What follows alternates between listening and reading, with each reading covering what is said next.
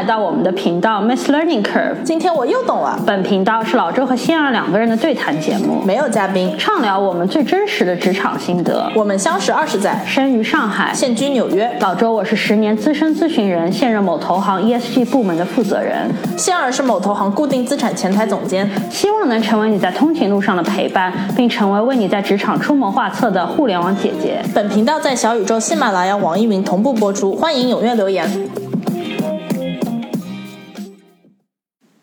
大家好，我是仙儿，我是老周。听众朋友们，你的喜欢是我们持续做下去的动力，希望大家订阅我们频道并踊跃留言。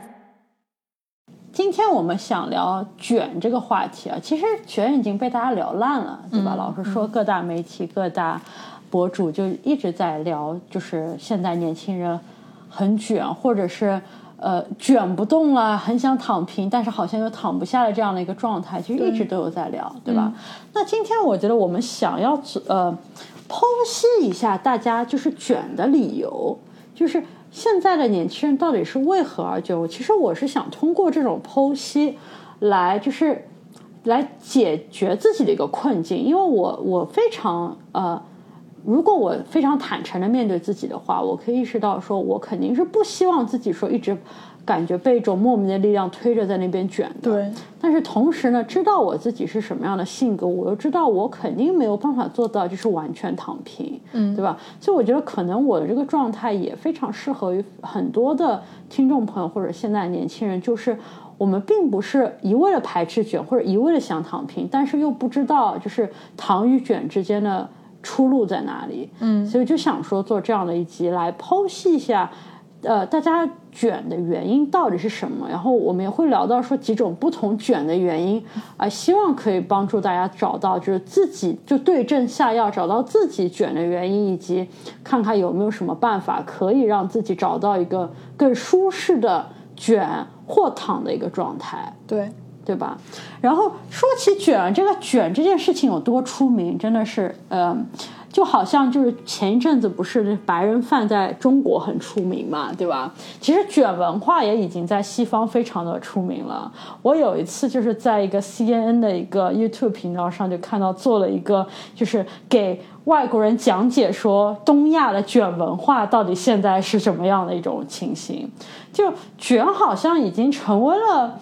东亚人就是在血液里面 DNA 里自带的一种感觉，对吧？就好像说，哦，我我在这个社会里面，就是我我就是不得不卷，对吧？呃，好像没有别的一个选择。这也跟我们很多现在的年轻人的处境也有关，可能在外打拼一整年，然后过年回家，对吧？大家。就是，其实我也理解，说亲戚朋友很多时候是没话找话，对吧？但是不可避免的，比方说你你你辛苦了一整年，回到家，大家问的问题，永远都是，哎，今年有没有涨薪水啊？对吧？考没考上编啊，对吧？或者是你年纪稍长一些，你有孩子了，哎，你孩子现在在哪儿读书啊？对吧？学区房买了没有啊？就所有这些压力，就是所有这些问题，都导致现在人压力非常大，就感觉说，哦，我卷了一整年，回到家里想休息一下，感觉总是卷了一整年，回到家，结果就是那些这个问题啊，我还是。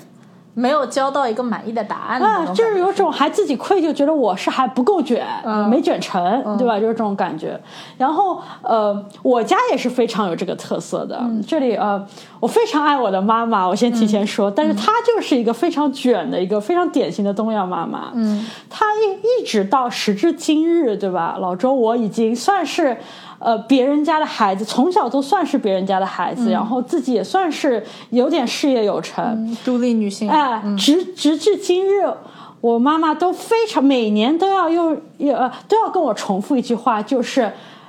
每年都要做成一件大事，而且她说的时候是那种。夸奖式的，就东亚式的夸奖，嗯，就她一直会说：“哎呀，女儿，你今年真能干，又做成了一件大事，就是要保持下去，每年做成一件大事，就把你这个架在那了，对的所以就没法停下来，是吧？道德绑架，对吧？让我觉得说压力山大，就感觉好像是我明明是做成了一件事情，但没有时间享受就做成这件事情的果实，马上就要投入到想说，那我接着还明年还能做成一件什么样的事情？明年的大 KPI 怎么办，对、对吧？对，就就这句话真的让我觉得就是无比的焦虑，也是也是让我觉得说我真的一定要卷吗？我到底是为什么在卷呢？就真的让我会一直就是提问自己。我觉得就是在这样的一个背后啊，是一个感觉你，但这个可能确实一个好的愿望，就是说每一年都会更好。对吧？一年会比一年好。那去年，包括比如说在职场上，你可能哦，就是今年，你明年是不是工资会更高？你是不是会加薪？就是你回，你如果回到家，大家肯定问你，你有没有加薪，对吧？没有人可能第一句话你，所以你们今年这个减薪了吗？对吧？然后。然后就是觉得，呃，然后包包括我们就是自己还有就古话叫人往叫人往高处走，水往低处流，是吧？就是有一种感觉，这个好像这个世界的常规就是你人就是会往高处走，你每年就会攀爬下一个阶梯，下一个阶梯。但是事实上其实并不是这样，对吧？人的一个正常的任何生物动物的都是，对吧？就是从成长，然后到中壮年，然后衰弱期。嗯，所以其实其实就是呃，并且呃，人生其实是一个每年还就是起起伏伏不同阶段，什么就是说，其实那个这个呃固定的思维呃上哦，所以去年这样，今年会更好。今年做了什么新的事呢？今年做了什么，得到了什么新的东西呢？但这个其实并不是一个能够呃稳定持续下来的一个状态。我记得那个时候，在我入了职场一段时间，就我那时候可能已经就是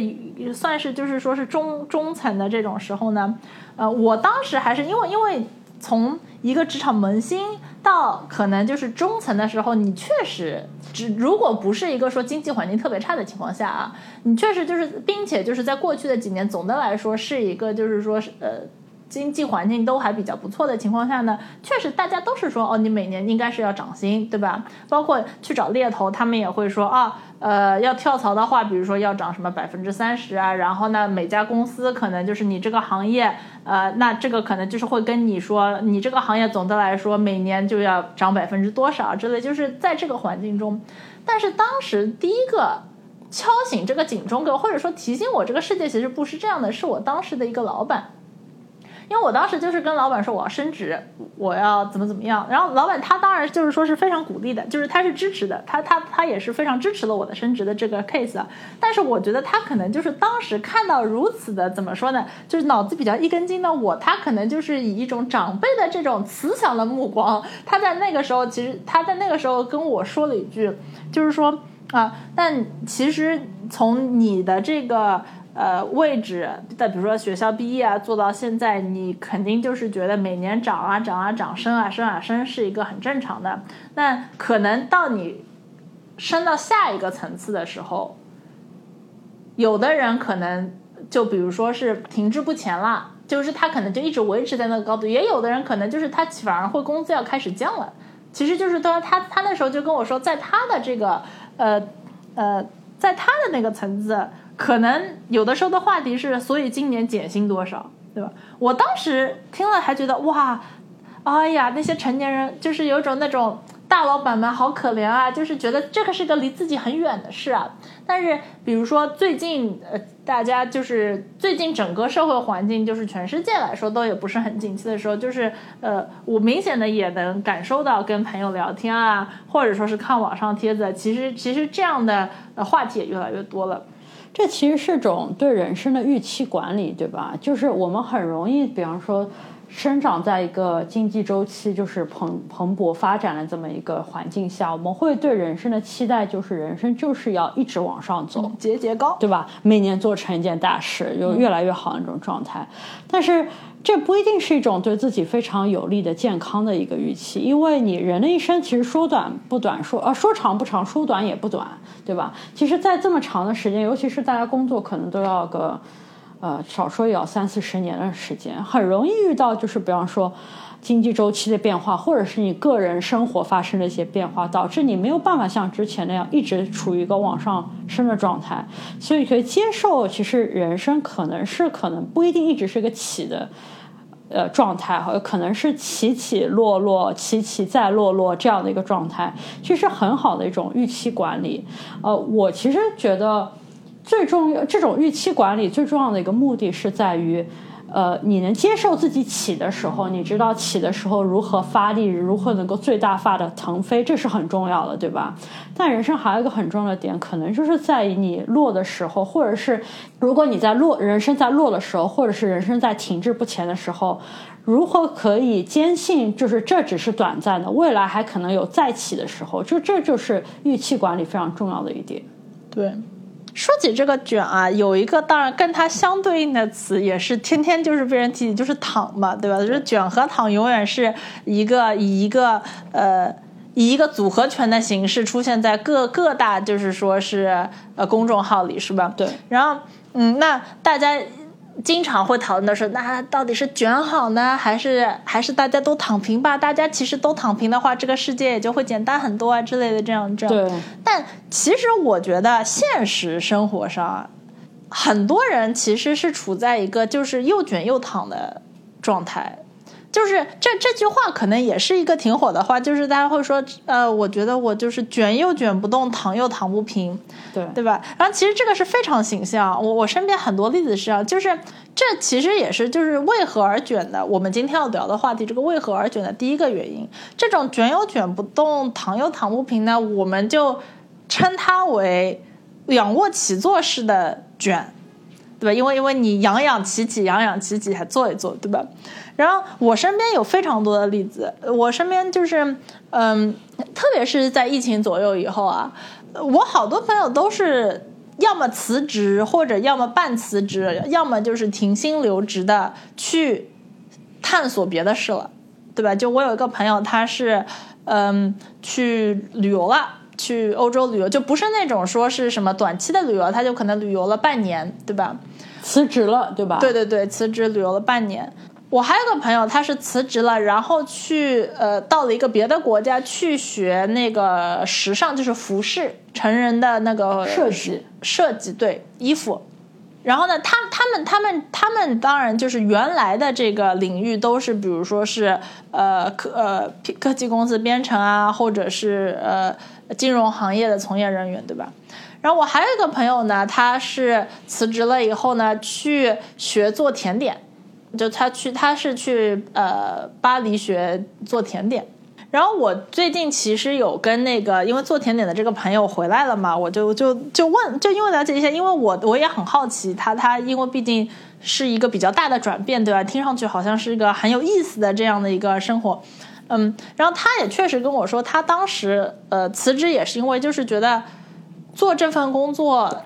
我是一个比较看得见的未来。然后觉得啊，看看自己的老板也就这样，然后五年以后、十年以后这样想，一点动力都没有，就觉得那我的人生就是要浪费在做这件事上吗？而且工作本身也很辛苦，对吧？对对对对。然后他又就觉得辞职，然后就觉得想去一个浪漫的地方，然后学甜点，就是觉得比较向往甜点师的这样的一个呃形象嘛，对吧？然后呢，他去巴黎学甜点也是上课，就是是呃也交钱，然后在那上课，然后是有一个证的。所以呢，在在在我心目中，就是说，他其实是一个，呃，我觉得他就是属于我们刚才说的这个仰卧起坐式、躺躺卷卷，对吧？他其实，呃，说辞了职以后，并不是说是无所事事，或者说纯休息，对吧？他就是说，马上其实是去，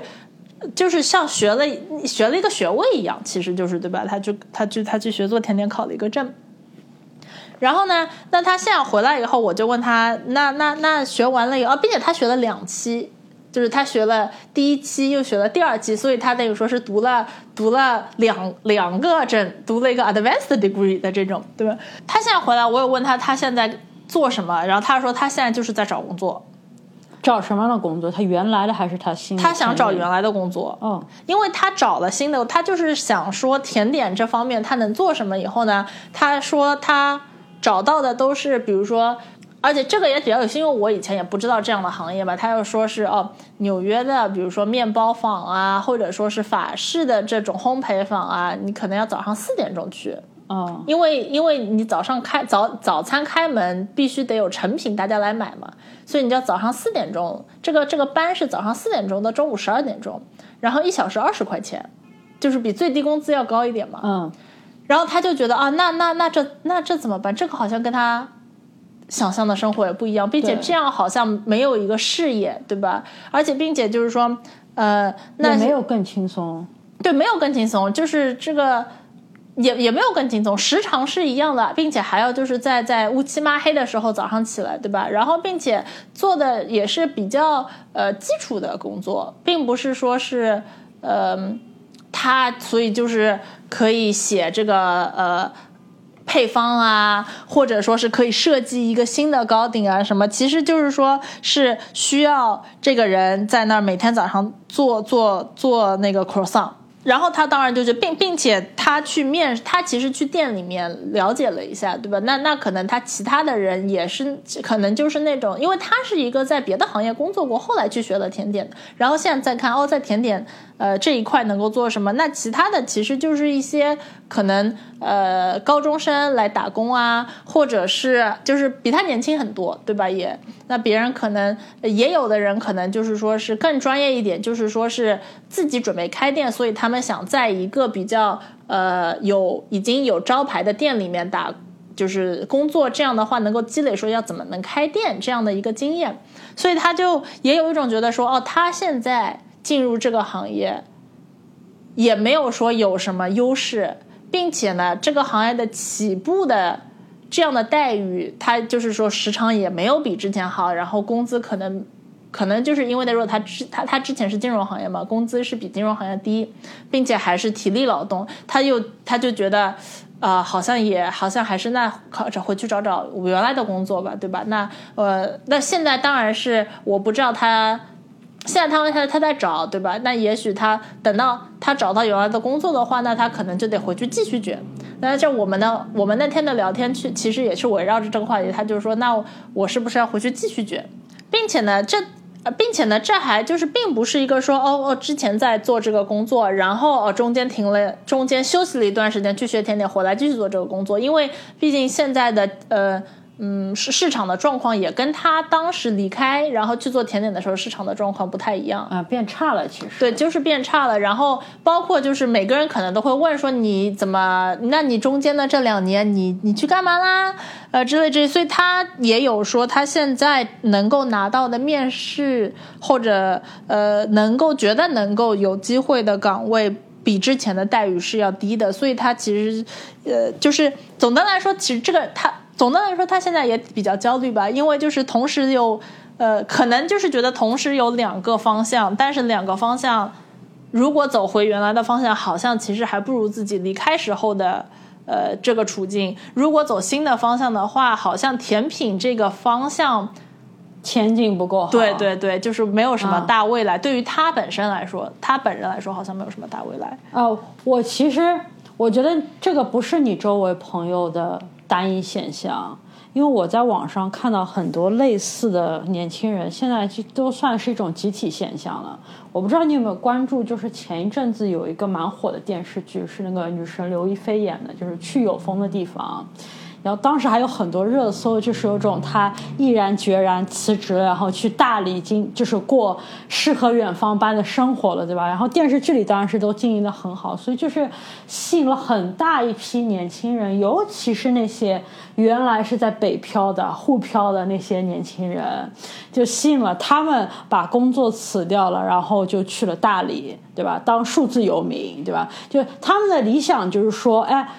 呃，现在的工作太辛苦了，可能很多也是真的是做金融或者是呃互联网的，对吧？嗯，然后太辛苦了，卷不动了，然后就觉得说，但是自己好歹是有有一些些一技之长吧。就现在，比方说自媒体又这么火，对吧？或者是其他的一些就是网上可以做的一些工作也很多嘛，对吧？还有就是说，可以通过就是。就是自由工作，或者是做数字游民这样的，可以一边就是赚钱，对吧？一边又是可以就理想的生活，就是在那个洱海边上坐着，对吧？然后就是拿着个电脑，就是然后边上一个什么 Mojito 之类的，在吸一吸之类的，就感觉生活和工作可以有个很好的平衡。但现在出现了个什么样的风潮呢？就是那些。呃，当时去了的人，现在已经开始在回来的路上了。嗯，就发生了什么？就是因为哎，电视剧也很火，然后这个概念在很多的年轻人当中引起了共鸣嘛，所以大家都蜂拥而去去那边，那肯定也吸引了资本去那边，对吧？因为现在可投资的项目也少，对吧？就也使得那个大理那边的房价就房租就是疯涨，就可能说呃，一方面房租疯涨，然后一方面又是但很多人发现，就是你要做数字游民也没有想象中的简单。呃，就是说，可能尤其是起步阶段，一个月可能能够赚个两千块钱，已经是很好的，根本不足以能够呃支付你的你的房租，尤其是涨价之后。那他们最后没有办法，可能在那边待了一个月、两个月，最多了就慢慢的就又回到了北京。所以现在有一个就是从大理又回潮这样的一个非是非常的一个流行的一个现象。所以不只是你身边的朋友，很多人其实很多人都在这个仰卧起坐的状态当中。对，那我们如果来问一下，就是我们今天想讨论的是为何而卷的话呢？那这种仰卧起坐的状态，很可能就是因为就是他对卷的状态也不满意，他对躺的状态也不满意嘛。然后不满意的背后是呃，可能就是有一个逃避的心态，对吧？就是比如说我的像我的那个朋友，他可能就是说是在本来比如说在银行里工作的时候，这个工作确实不是说是。特别的说是啊，dream job，大家梦想对吧？你可能就是一个呃办公室，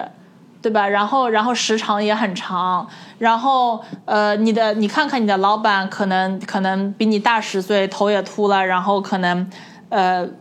家长里短的事，也并没有并没有说哦。呃，是一个说能够燃烧热情，每天在那燃烧热情的这样一份工作，对吧？那呃，可能的心态就是说，那这份工作我为什么要燃烧？为它燃烧我的人生，我不想做，我想先逃离它。而且很容易产生一种心态，就是我可能有没没有被发现的天赋，对对吧？是因为这份工作埋没了我，对他耽误了我。哎，如果我现在不做这份工作，有可能就可以发现自己的天赋，然后闯出别的一别样的一片天。对。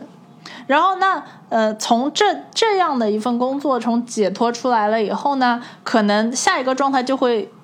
进入一个完全自由的状态，对吧？就是有种哇，这个世界说白就是你什么事都可以做，但是什么事也都感觉好像不容易，对吧？可能就会进入这样的一个短暂的状态。就是那在这个状态上，我觉得就是有的人可能去旅游啊，有的人可能就像刚才就是大理的例子，对吧？就是觉得好像就是有一个向往的生活，那个。呃，可很自由，可以做任何事。其实他们也，你有没有发现，他们也不是完全毫无计划的。像你的朋友，他有去考证啊，包括那些北漂的年轻人去大理，他们有打算做数字游民。你不能说他们是毫无计划的，但是他们的计划可能就是只计划了刚开始的，比方说百分之一。对吧？然后很快就发现，哦，这个百分之一的高山是跨过了，但是这个山感觉跟他们想要达到那个状态还有个非常远的一个距离，对吧？就没有办法一步登天，没有办法马上成功。所以这个时候，他们另外一种逃避的心态又出现了。对，而且，呃，我觉得这个时候可能也会分两种，就是说是当时，比如说从第第一个，比如说，比如说在原来的工作当中离开的人啊，他就可能本身就呃离开的同时，他就已经有一个说。哦，我想要尝试，比如说糕点，我我想要去大理，对吧？然后他，但是他们那个时候可能就是只看到了，嗯，这个光鲜的一面，只看到了就是理想的生活的一面。而忽略了，比如说这理想生活背后，他也要付出的东西，因为他在在在他要逃离的现在的这样的一个生活，他可能就是侧重点都是更侧重于那些负面的东西，对吧？哦，这份工作没有价值，我要花这么多时间，我的同事很讨厌，怎么怎么样啊？然后这个时候看其他的东西都很美好，对吧？然后就看其他东西都很美好的以后呢，真的开始做了以后呢，呃，就像刚才说的，呃，其实也很困难。任何事，这个世界上就是没一件非常容易的事，任何事都很困难的时候呢，这件事也变得不开心了，不好玩了，不光鲜了，因为那个时候你接触到的都是这件那件新的一件事里面的一些，呃，也不光鲜的事情。的时候，说不定新的事情可能还更不易，对吧？然后，然后那第二波的逃离可能就是，那就可以选择，那好，我还是回到老的那件事上吧，毕竟老的那件事更熟悉。嗯，我觉得还有一部分，还有还有的也是我身边经常有朋友的是，他们可能就是想躺，本来就是想说，呃，太太太卷了，我要辞职，我要休息，躺，对吧？但是我身边见到的一个，没有人是躺下来的。就他们可能就是一开始躺，不管是旅游啊，还是就是觉得就是说是休息，每天就是睡睡到自然醒，然后喝喝喝茶什么，这都是刚开始一两周都是这样的，然后就会进入一个很焦虑的状态，就是有种啊，那我在浪费人生，我我那那那别别人都在升职加薪做事，我在浪费人生，然后呢，他们都会，然后然后然后他们就开始说，那那怎么办呢？就会找到一个新的目标。那从在在这样的一个情况下，这个新的目标本身可能从开始就有逃避的性质，对吧？就是想想让他们逃避出这个，想让他们马上的能够有一个说啊，我是在做什么事，我在学习一个新的东西，我在努力那个新的证，这样的起始点呢，有的时候可能也就注定了一些他他可能的走向，就是说当。呃，这个新的事情开始变得困难，或者说，当他更了解到了这件新的事情的全貌的时候呢，逃避的心态就会又在开始了。因为这件事本身的开始就是说，起点就是说，他为了逃避一件事而开始做错的原因，对吧？对对对对。其实我我还经常看到这种的，就是比方说这几年就是考研的人也会非常多嘛。我觉得当中肯定不排除很多一部分人是审时度势的，对吧？就觉得说哦，现在的这个市场环境，我的这个专业。可能是考研是最好的出路，我不我不排除有这样的一批人，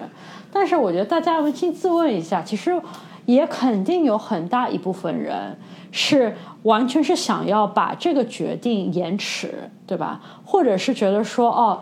我因为觉得知道说找工作很难，或者是就是工作了之后会很辛苦，所以我想说，哎，在在爸妈还能有有有能力供我念书的年纪，让我再读两年书，对吧？甚至有些人还会选择出国留学来，就是逃避几年，对吧？就是把这些就是人生中比较艰难的事情，在比较推后的时间再来做决定。我觉得这样的心态看的人也不在少数。我其实个人觉得有一种比较容易。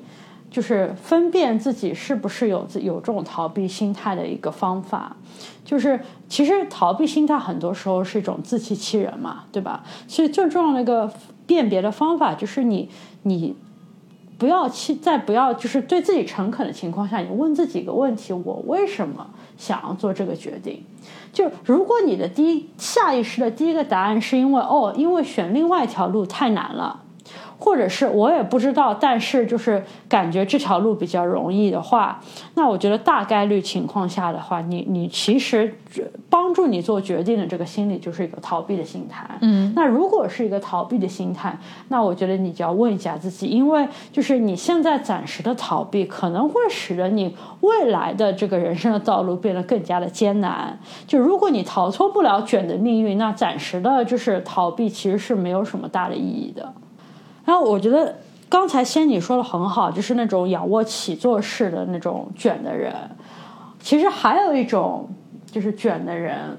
呃，是我见的比较多的，是那种更在原地卷的那些人。嗯，就他们没有没有倾斜，他们是完全相反，就是一直在卷，一直在跑。但是他们有种像在跑圈一样，嗯，就是看起来很努力，中间又觉得好像是感觉说，哦，自己已经离出发点很远了，应该是跑出一番、卷出一番成绩了。但没想到这最后还是卷到了原点，跑跑跑吧，又回去了啊！对对对，就是呃，这样的人现在也很多，就是尤其是因为就像开篇说的，像。像我妈妈那种心态的人也很多，就感觉每年一定要做成事，做成一件事嘛。但我们其实知道，就是人生呢，可能刚开始就是，这人生就是有某些阶段，可能每年做成一件事，这这一件这个概念不难执行。就比方说，如果我们说的是你在升学阶段的时候，可能在呃。就是七八岁到那个二十岁这段时间，这可能是最容易实现每年做成一件事的时候，对吧？你那个时候，你可能每年都需要升学考试。对吧？然后有，比方说中考啊、高考啊，包括你那个呃，就是大学毕业了、工作啊什么的，就是刚开始，包括刚开始的，甚至刚开始的升职，这些都相对而言比较顺理成章，对吧？就是会给你一种感觉，好像说每年都要做这做成一件事情，或者人生就是不断的就是需要卷，不断的才能上一个台阶，这件事情是很正常，也很顺理成章的。然后因为这种心理，然后又又是那些外外部的。的压力让大家不停的卷呢。我现在就发现了一件事情，就是很很多二三十岁的年轻人身上，却展现出了他们身上不应该有的中年危机。嗯。就是他们开始提前的感觉到，好像自己的精力被透支，提前的觉得说很累、很倦怠，对吧？就是不想社交，又不想工作，然后什么也不想做，就是就觉得说一种无意义感压迫在他们身上。就是这些词，如果你真的仔细去想想，他们其实在我小时候是形容那些。呃，四十岁都要靠后，比如说五十岁的。我是想，你刚刚说的时候，我是觉得六十岁的，对吧？是些中年人，对吧？就他们好像觉得说，再不折腾就晚了，就那种感觉的那些人，才会有那种被生活压迫的无意义感，对吧？好像，但现在越来越越早的那个那个中年危机的那个现象是提前了，对吧？更多的中，更多的二三十岁的年轻人开始感到了这样的情况。我觉我自己在想，我觉得这会不会就是跟那些。就一直在原地卷的那个现象而逃脱不开。就如果说你一直在不停的卷，然后没有任何一个就是停下来歇一歇的动作的话，其实人不是个永动机，对吧？你如果是在不停的卷，你看起来好像是在往上走，但其实有可能你做的一件事情只是在那个消耗了你未来可以往下走的能量，这也很是很危险的。这就像我们前面说，人生。就是你你你人的力量是有限的，你很难说就是人的力量可以决定说我所处的一个时代，我所处的一个经济周期，对吧？那万一说你一直处在一个。不停的想要往上卷的一个状态，但是经济周期它有自己的一个逻辑在。当你被迫处于一个可能在落的这个状态或人生低谷的时候，但你提因为透支，提早的丧失你可以继续爬上去的力量，那这是非常的危险的。对，我觉得就是像这种，就是有种为卷而卷，然后就是透支了的这种状态，呃，也非常普遍。然后很多人其实也意识到它了。就我前两天在那个刷那个手机的时候呢，就看到这个概念，就是说要戒断多巴胺和拥抱无聊。我当时还觉得，哦，这个这个拥抱无聊，戒断多巴胺，就是他到底在讲什么？然后点进去看了一下，就发觉，哦，其实其实他讲的就是持续的卷。是一个不可持久的事情，所以就是说要阶段性的，呃，要要戒断多巴胺和拥抱无聊。有的时候就是说呢，要停下来一下，不，呃，停，允许自己就是说，哦，这段时间我就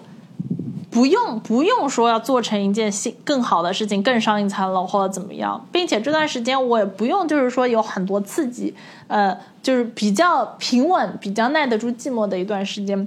然后它的好处呢，其实其实也是非常容易懂的。第一呢，就是说是让你的大脑休息，对吧？因为因为否则每天紧绷的原地跑圈是一个在体力上做呃无意义劳动的一件事情。然后其实，在如果你在你的人身上你在卷这件事上做，其实就是一个脑力的无意义的劳动，对吧？你永远让这个大脑很兴奋很兴奋，但是其实它并没有说真的成长成什么东西，它只是就是说每天在工作。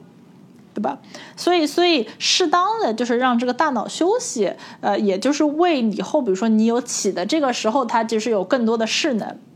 然后第二点呢是，如果你一直让大脑就是在一个流水线上过程，因为比如说你天天刷手机啊什么，其实呃看到的是一些。呃，片段的刺激，其实你的大脑就是有一种在流水线上一直在疯狂工作的这种感觉。但是有的时候就是说，你让它停一段时间，就是说你让它空白一段时间，或者就是让自己有一段无聊的时间的时候呢，反而是会让创造力提升，会有更多的灵感。这个可能这个概念，我觉得大家可能也很熟悉，就是经常会说哦，洗澡的时候灵感来了，对吧？或者说哦。散步的时候灵感来了，就是会呃，我记得以前看什么人物传记的时候，这种这种这种就是故事都特别玄乎，对吧？什么哦，树上掉了个苹果，灵感来啦，灵感都是在这种说没有期没有就是说真的去期待它来的时候，可能就是在一个人很放松的状态，比较无所事事的状态啊，忽然就好像哦被雷电打了一下，就就灵感来了。这个完全同意。我们频道大概百分之七十以上的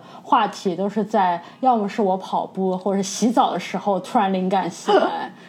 对对对对对，就都是在人在放松的时候嘛，就是其实就是说大脑有这个余力去考虑其他的事情了，否则你一直让他就是说你一直在给他吃东西，对吧？你一直在用你的信息给他吃东西，这个大脑就很忙，但是他其实没有余力去去照顾其他的事情，其他有的时候可能是更重要的事情，对吧？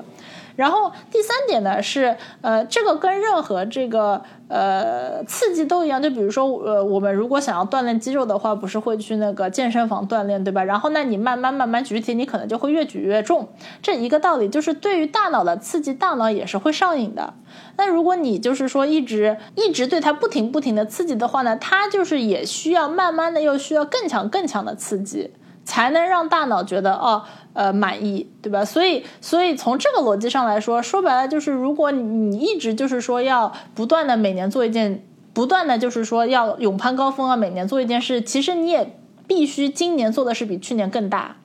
明年做的是比今年更大，你才会有这个感觉说啊，我今年做了一件大事，因为你这个大的这个概念其实已经就是被这个大脑的这个上瘾的机制所这样的膨胀了。这个我非常感同身受，就是我明显感觉到，就是现在一些就是小的事情，它带给我的成就感就远没有以前多了，就有种说哦，呃，做成了又怎么样？做成了仍然不开心，好，就是永远都是一种不被满足的一种状态。所以，其实比较重要的是，就是说阶段性的有这样一个冷静的时机，让大脑休息，然后让大脑就是有一种回归它的一个出厂设置的这样的一个水平。这样的话呢，你就可以仍然为，对吧？就是比如说，哦，今天天气很好，你可能心情就会好啊。今天看到了一个什么比较可爱的东西，你心情就好。这样的话，其实就是是一个对这个人的心理健康可能会更有益的。方式，哎，但这个道理我懂，但我觉得很难做到，起码我是做不到，但我很想做到。我个人觉得我其实做的还行，然后我个人觉得就是说这个事情也不难。我个人觉得就是我可能如果要我想的话，我可能就做了两点，一个呢是，嗯，我是一个不是很喜欢玩手机的人。哦，这个我可以作证，从来不回我短信，很少回。就是就是，对对，就这个是个双刃剑。就是我经常经常，对对对对，就是说就是说，经常是会有有朋友啊什么说，为什么你比如说不回我短信，对吧？就比如说我我本身就不是那种，我本身就不是说经常在比如说微信上一直聊天的，我可能就是有事联系，无事结束了。我觉得你就告诉他们，我连老周都还没回呢。对对对，我真的是经常就是连老周还没回来，然后有的时候有的时候我想起来，我觉得哦。有一种愧疚感，我就发个表情包。嗯，就是就是老周可能有的时候会就是说什么隔了一天突然来了一个表情包，我都习惯，对吧？就是 就是觉得上上一个话题戛然而止在我这儿，我觉得有点不好意思。第二天发个表情包，嗯，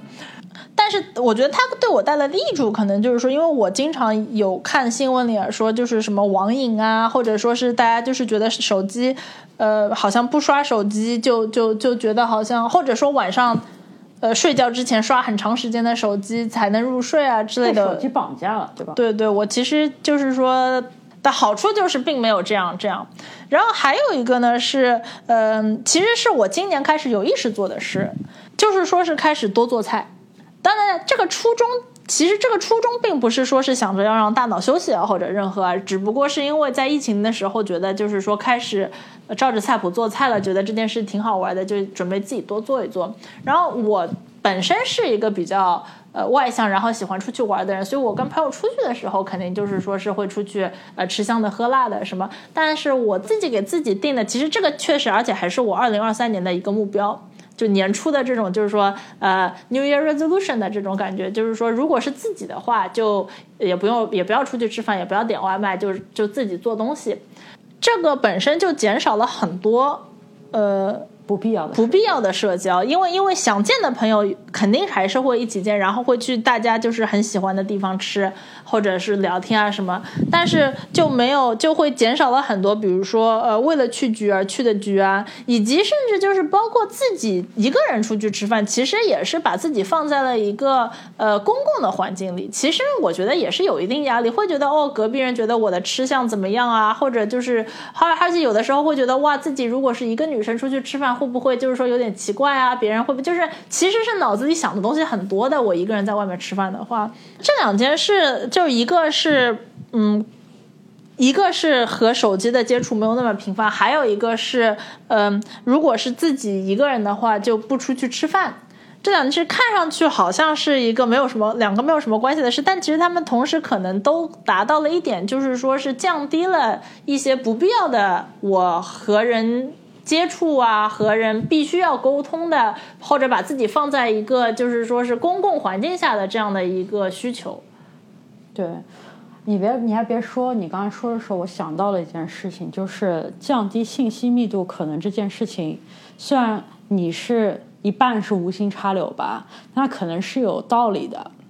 就是又要提到老周我最喜欢的博主。老高与小莫了，就他们很久以前做过一集，但我一直印象很深刻，因为他那一集很有那个，很像个寓言故事，很有意义的感觉。就是他讲到一种就是行为沉沦一种现象，叫行为沉沦。那行为沉沦的现象，呃，如果你你要从表象上来解释它的话，就可能说是一个呃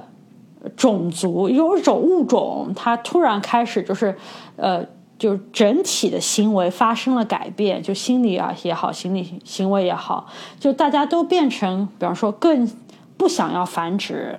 或者是更不想要跟彼此接触这样一种行为，就会被定义成行为沉沦。那行为沉沦的后果是很严重的，就可能是会导致这种物种的整个灭绝。他当时推导出这个就是信息密度会导致一个物种的行为沉沦，是通过一个非常有趣的一个实验，他分享的，就是叫那个二十五号宇宙。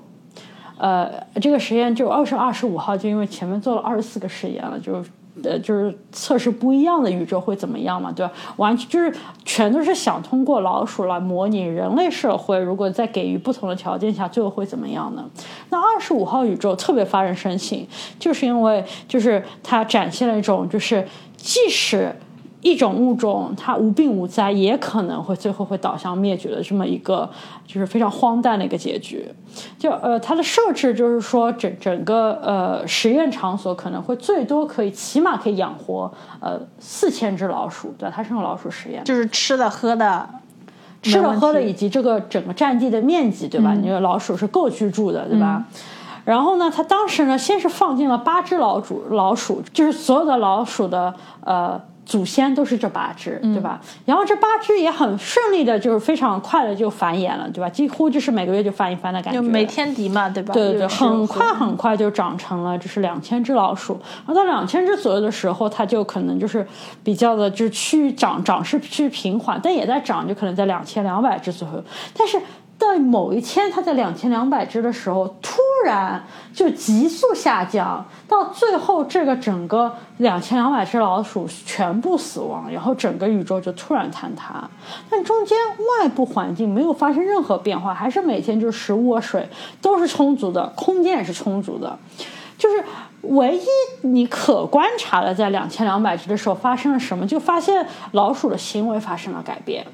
就是以前老鼠是群居动物，就大家喜欢在一起，就是还有个领地的概念，就是一我们这个算是一家子这种老鼠的感觉。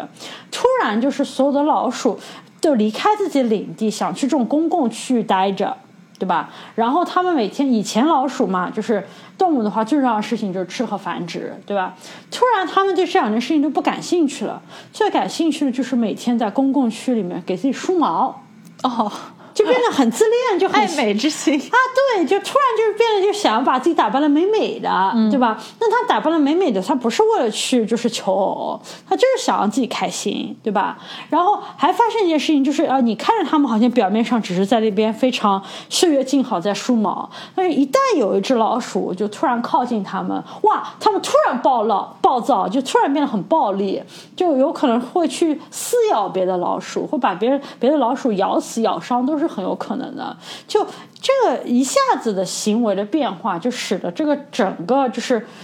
二十五号宇宙当时就坍塌了，不过多久就是就是所有的老鼠都死光了，甚至当中科学家还想拯救那些老鼠，就比方说把那些老鼠在那放到一个新的环境里面，看他们会不会重新燃起生命的希望，但他们都没有，就就就完全是个救不下来的状态。所以我觉得，所以你刚才说的那个信降低信息密度，可以使得就是。可能可以是一个让现代人没有那么焦虑，或者是会影响现在就是大家一个行为模式的这么一个说法，我觉得可能是有迹可循的。因为就是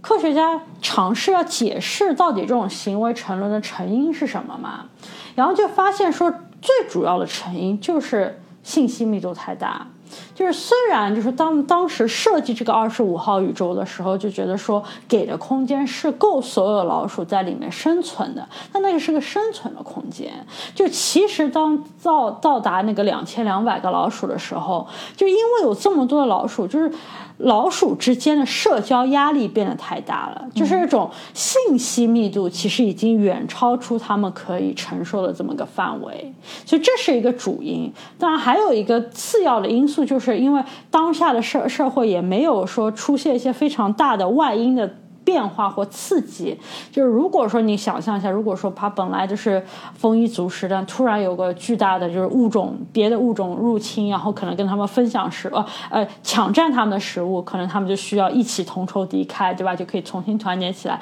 那这些事情都没有发生，就在一个信息密度很高的，但同时呢又是一个就是相对。安逸的，就是那种安逸，可能是一种就没有一个团日子的这样的一个，就没有一个团结强大的外因刺激的情况下，就非常容易产生这种行为，就是整个物种的行为的心理的，就是永久的一种改变。那这个实验真的其实非常有启发性啊，因为因为。虽然是坐在老鼠身上，但是一些就是这个迹象啊，跟跟我们现在社会热议的一些，就是说，呃，不管是热议的一些，就是说年年轻人啊，或者说是人类的这样的一个走向，其实是是有一些相相似之处的，让人细思极恐。对的，要有点让人细思极恐，因为因为现在就是我觉得几大最大就是说最大家讨论的话题就是就是生育率低。然后，社恐，社恐。都社恐，对。对，然后暴躁，嗯，易怒嘛，在网上各种键盘侠，对，所以现在的很多问题可能也是，或者说中间有原因，是因为这个信息。呃，密度太大的原因，毕竟现在我们是在一个互联网社会，对吧？即使是单身，对吧？回到家里，空间是在生活上是是是足够的，但是呃，比如说从社交网络啊之类的，就是说是无时无刻的都觉得你在被迫接受很多别人的信息，对吧？你在你被迫就是看到了很多别人，然后听到别人说的各种观点，对吧？你上网就看到各种留言、各种观点，有一种就是说你是在被迫呃。呃，强硬的其实是是是塞给你了很多很多信息，导致你可能暴躁易怒也好，导致你就是呃呃焦虑想要卷，比较不停的卷也好，就是这些非常让你内耗的情绪，可能都是跟那些呃社会现象呃离不开关系。听众朋友们，那这一集呢，我们呃讲了一下，说呃的人是为什么而卷，对东东亚的这个卷文化，我们到底是为什么而卷，并不是说觉得我们两个好像想清楚了这一切的事情，因为反而是因为呃我们两个在日常的对话当中，社会是非常非常的深切的意识到，我自己就是处在一个说嗯。身不由己在卷的怪圈里面，对，完全就是这个身不由己在卷的怪圈里面，这个说的非常好。所以呢，那怎么能够让自己就是说把心态搞好，对吧？更更，不管是说更坦然的面对现在的方式，还是说哦想要就是说鼓起勇气改变现在的方式，第一步都是说呃去分析。我我比较了解自己，不光是了解自己，然后了解身边的人，了解了解大家都在做什么，了解为什么这会成为一个社会的原因。呃，这是我们做这一集的初衷。那听众朋友们，呃，处在这样的社会的这样的一个卷文化当中，不知道你们不知道你们身上有什么样的故事呢？你们是有这种为卷而卷的这样的一些呃经历啊，或者说例子吗？以及你们是怎么去应对这样的一个环境呢？呃，希望给我们留言。